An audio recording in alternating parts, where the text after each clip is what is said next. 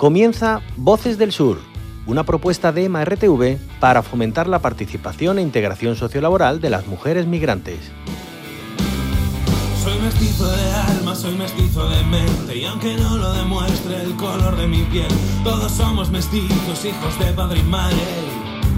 ¿Quién no lo es? Si lo puro es lo neutro, yo prefiero lo impuro. La mezcla es la clave, dame combinación. No me cuentes milongas, yo prefiero la vida. De rifles y farices, de estúpidos y lerdos, de lo absurdo de estar muertos. Tomemos un momento y hablemos de todo ello. Dime, ¿cómo lo ves, compañero? Muy buenas a todas y todos desde Voces del Sur. Estaremos conversando sobre diversos temas en torno a la migración en Andalucía. Con este programa fomentamos la participación de las mujeres de origen migrante en Sevilla y es un espacio para descubrir las voces del sur en una Sevilla multicultural. En esta emisión estaré conversando y con Pedro Rojo sobre el tema crisis humanitaria e islamofobia, desconstruyendo mitos. Con Pedro pues estaremos un poco abordando este tema. Pedro Rojo es licenciado en Filología Árabe e Islam, máster en Relaciones Internacionales. Desde 2012 preside la Fundación Alfanar para el Conocimiento Árabe y mantiene también un vínculo importante y de empuje en el Observatorio de la Islamofobia en los medios de comunicación.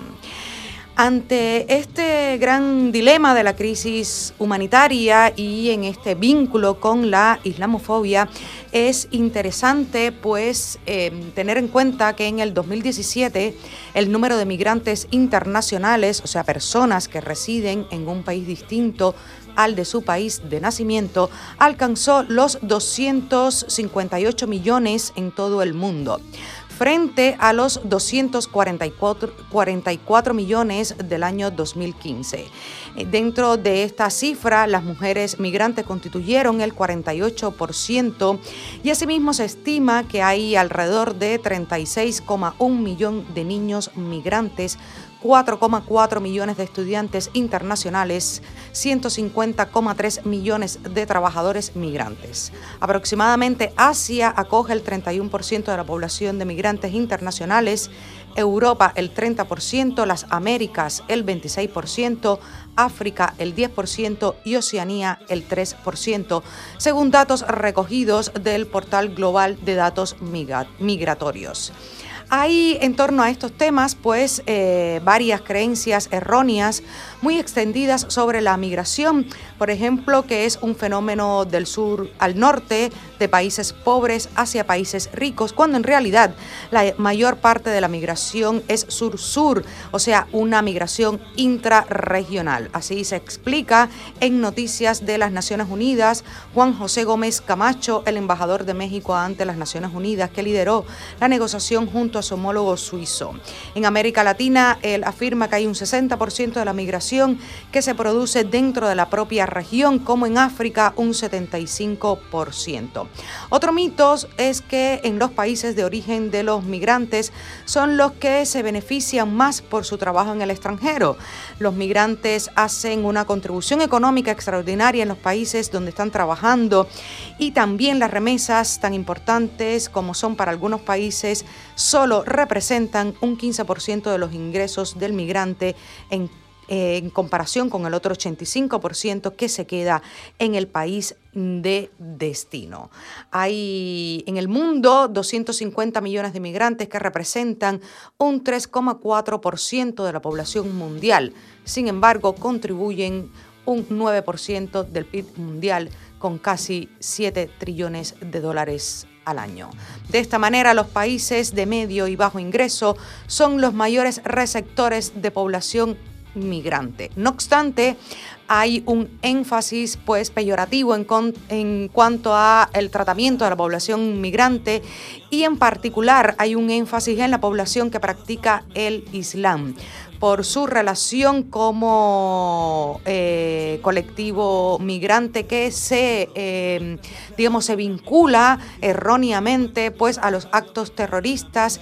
Y ahí en general esto viene a construir un imaginario que contribuye a la falta de aceptación que inunda los medios de comunicación.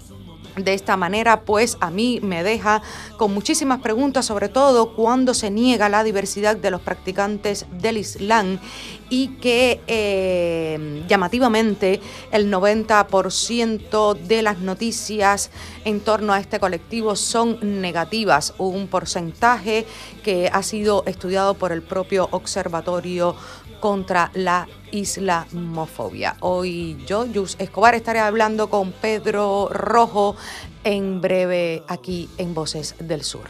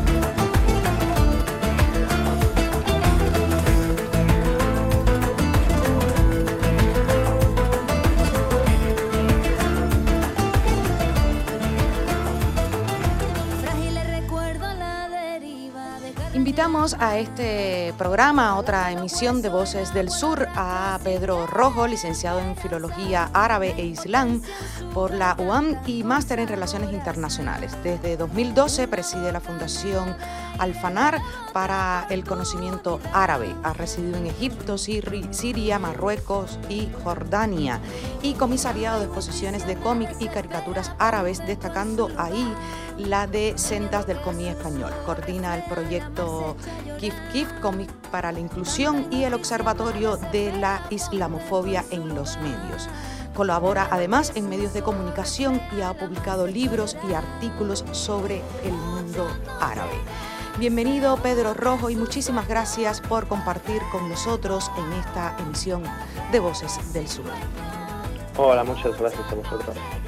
Pedro, la, islamofobia pues es eh, un fenómeno complejo y que no está exento de muchísimas polémicas.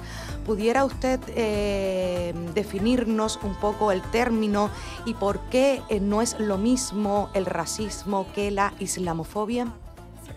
Sí, yo creo que el, término, el tema de las definiciones eh, a los académicos nos encanta y podemos estar eh, discutiendo sobre ellas eh, ya no días, sino toda una vida, como puede ser el término terrorismo, que todavía no hay un acuerdo, ¿no? Pero para hacernos una idea de una forma que, todo el mundo lo entienda, la islamofobia no es solo el miedo a los musulmanes, sino digamos, todo lo que eh, genera en torno de un discurso en el cual el Islam está visto como un enemigo. El Islam está visto como incompatible con Occidente y se generaliza a los más de 1.500 millones de musulmanes dentro de un solo modelo que siempre es negativo, retrógrado eh, y violento.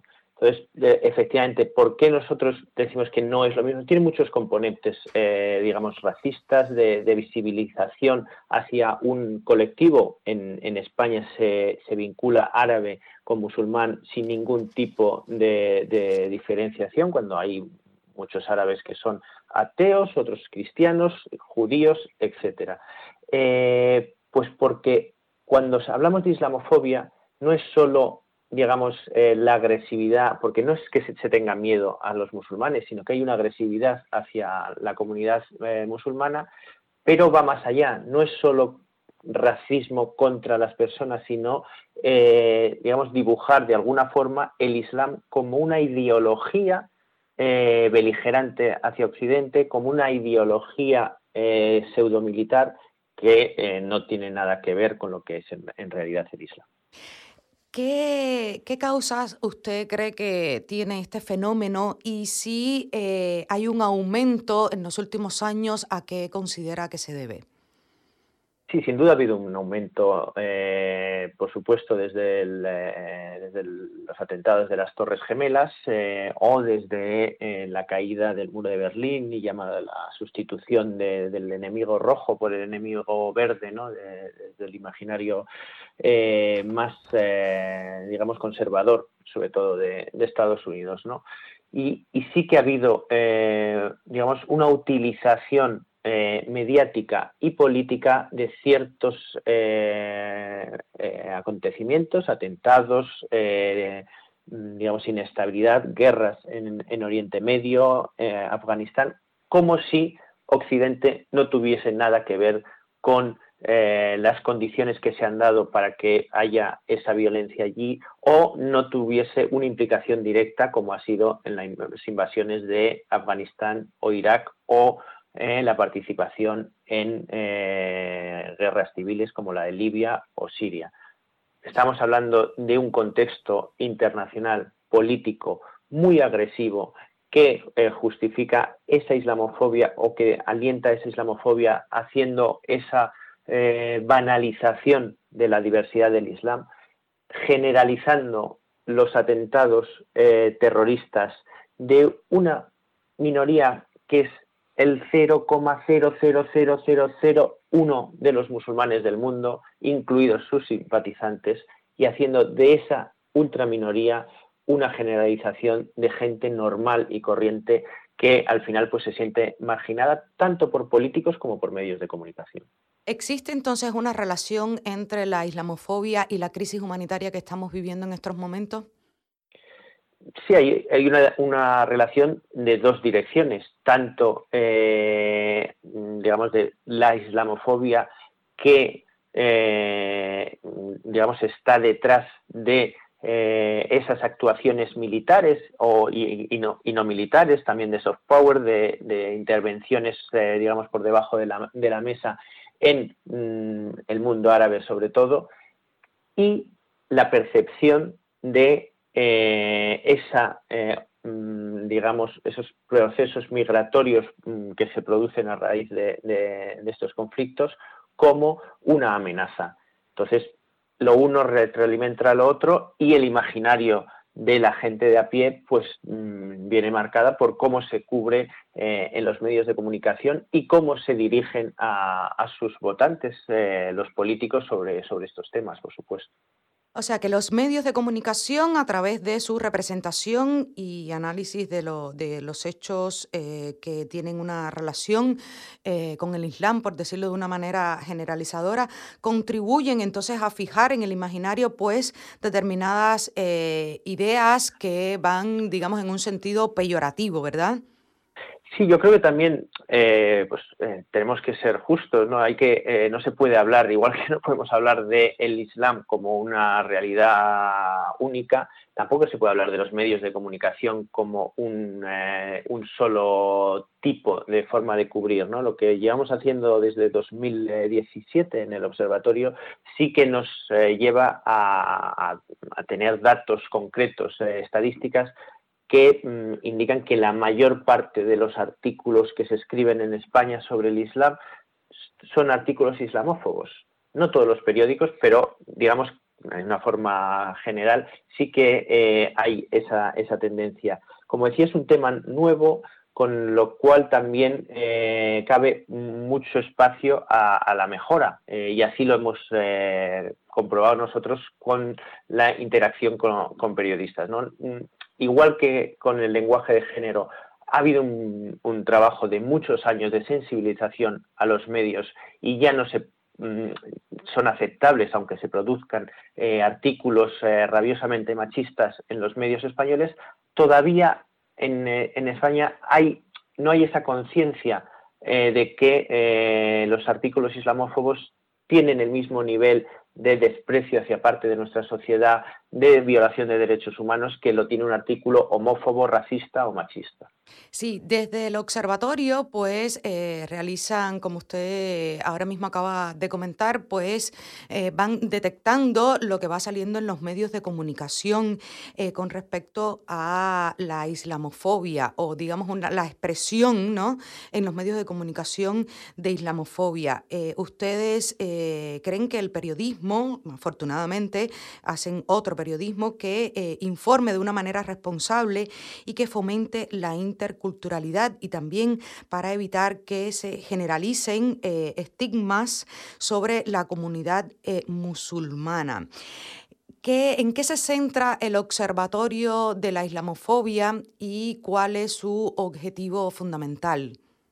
Efectivamente, nosotros eh, lo que queremos es llamar la atención sobre, sobre el fenómeno de la cobertura que hay en los medios españoles sobre el Islam y cómo ir mejorando esa cobertura mm, dando algunas pautas, eh, informando de otras, eh, eh, proyectos como el Respect Wars, por ejemplo, que nos parece muy interesante, inmigracionalismo, que tiene que ver también del colectivo Acoge, con esa forma de tratar a ciertas minorías, porque no queremos nosotros tampoco que se caiga en esa equiparación de eh, musulmanes y extranjeros, que es una de las constantes en los medios de comunicación, pero sí ir aprovechando eh, otros eh, manuales, otros trabajos que ya se han hecho de cómo cubrir minorías o otros lenguajes inclusivos. Efectivamente, nosotros ahora mismo estamos, por una parte, haciendo ese análisis y esas estadísticas de la cobertura que hay en determinados medios sobre el Islam, pero al mismo tiempo ya tenemos en marcha un eh, manual para dar formación a futuros periodistas en facultades, en másteres de, eh, periodismo eh, y también en los medios de comunicación, ¿por qué no? con unos pequeños ajustes o unas pequeñas, digamos, notas y cambios de, forma de escribir se, bajarían, y así lo hemos comprobado de una forma bastante importante, los indicadores de la islamofobia y por lo tanto, el imaginario que fijan los medios de comunicación en sus lectores, en sus oyentes. Sí, ustedes además eh, pues proporcionan una serie de herramientas que para facilitar justamente lo que me comentaba, mm, por ejemplo, como el, manual, para facilitar la representación de una sociedad más diversa.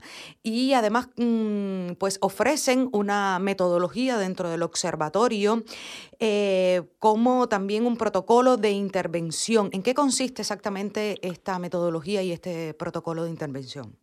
Para nosotros desde el minuto cero fue muy importante, digamos, que hubiese transparencia en todo lo que es el proceso que hacemos nosotros de análisis, porque como pone bien claro en la, parte del principio de la metodología, de que la metodología al final es un, es un eh, corpus académico en el cual explicamos en base a qué nosotros decidimos que un artículo es eh, flagrantemente islamófobo, digamos, pasivamente islamófobo o está bien escrito, ¿no? Entonces, pues eh, para que se pueda comprobar eh, qué tipo de, pues, digamos, de contenidos eh, trabajamos.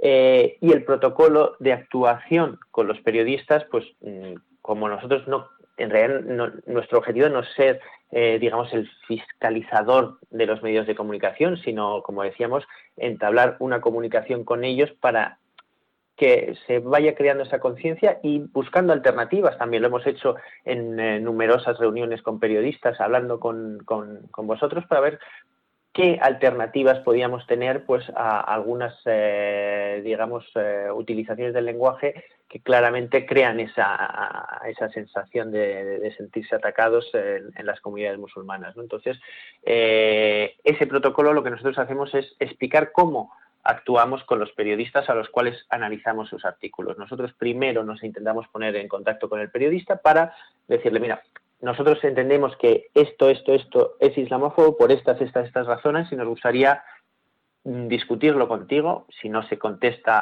a, nuestra petición, pues vamos al director o al jefe de sección del medio para ver si es que hay un problema para localizar al, periodista y si después de todos estos intentos pues ya no, no, no, no, conseguimos por una vía o por otra entrar en comunicación con el medio, con el periodista, pues ya publicamos el, el digamos, el análisis negativo para que de alguna forma sirva para ir creando esa conciencia y, siempre planteando, digamos, otras alternativas. Claro, eh, hablando de otras alternativas eh, dentro del observatorio, ustedes además eh, también promueven y destacan otras iniciativas y narrativas. ¿Cuáles nos pudiera mencionar dentro de este afortunado campo de acción contra la islamofobia? Sí, a ver, eh, como decía, para nosotros es muy importante, eh, digamos, trabajar en positivo. La página web nuestra, el 80% del material son materiales en positivo, efectivamente, ya sean buenas prácticas, porque también eh, publicamos artículos que entendemos que son un modelo a seguir porque están bien escritos, porque son una fuente distinta de hablar sobre el Islam, porque es muy importante una de las estadísticas más demoledoras de eh, nuestro observatorio es que cerca del 90% de las noticias que se publican sobre el Islam son noticias de contenido negativo, ya sea que estén bien escritas o mal escritas. Entonces, si sobre un colectivo, sobre un tema en concreto, los medios de comunicación publican el 90% de la información referente a ese colectivo de un contenido negativo, es muy difícil que la sociedad no tenga una imagen negativa de los musulmanes. Entonces, dentro de las secciones que tenemos en, en, la página web del observatorio, efectivamente hay, una que se llama narrativas alternativas, que es pues otros artículos, otros temas que se pueden tratar, otra forma de, hablar de los, eh, de los musulmanes en España y así también pues ayudar a, periodistas que sí que estén por la labor para tener pues otras ideas, otros contactos, otros referentes, otros interlocutores musulmanes que sean distintos al eh, imán de la mezquita, al eh, tema de seguridad, al tema de radicalización, que al final volvemos a, lo mismo. Es la ínfima parte de la realidad del de, eh, entorno del Islam. Pedro Rojo, muchísimas gracias por compartir con nosotros en esta emisión Voces del Sur y muchísimas gracias también por ese inmenso trabajo de lucha contra la islamofobia en ese contexto, como usted eh, bien lo definía, agresivo y de banalización del Islam. Muchas gracias por eh, brindarnos esas otras alternativas por un mundo más respetuoso y más diverso. Muchas gracias a, vosotras por, la oportunidad de hablar de, de, estos temas que sí, efectivamente creemos que son, que son muy importantes. Muchas gracias. Muchas gracias.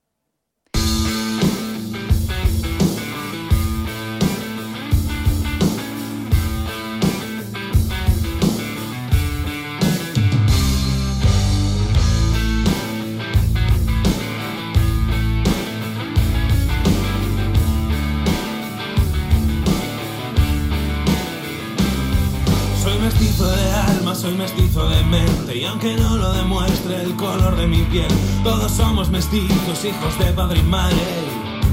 ¿Quién no lo es? Si lo puro es lo neutro, yo prefiero lo impuro. Si quieres conocer sobre los movimientos migratorios, las políticas de la administración pública en el Estado español y en Andalucía, o por qué las mujeres migrantes sufren doble discriminación, escúchanos, te contaremos cuáles son los retos que tenemos como ciudadanos para una convivencia multicultural. Voces del Sur, un proyecto de MRTV la Onda Local de Andalucía con la colaboración del Ayuntamiento de Sevilla.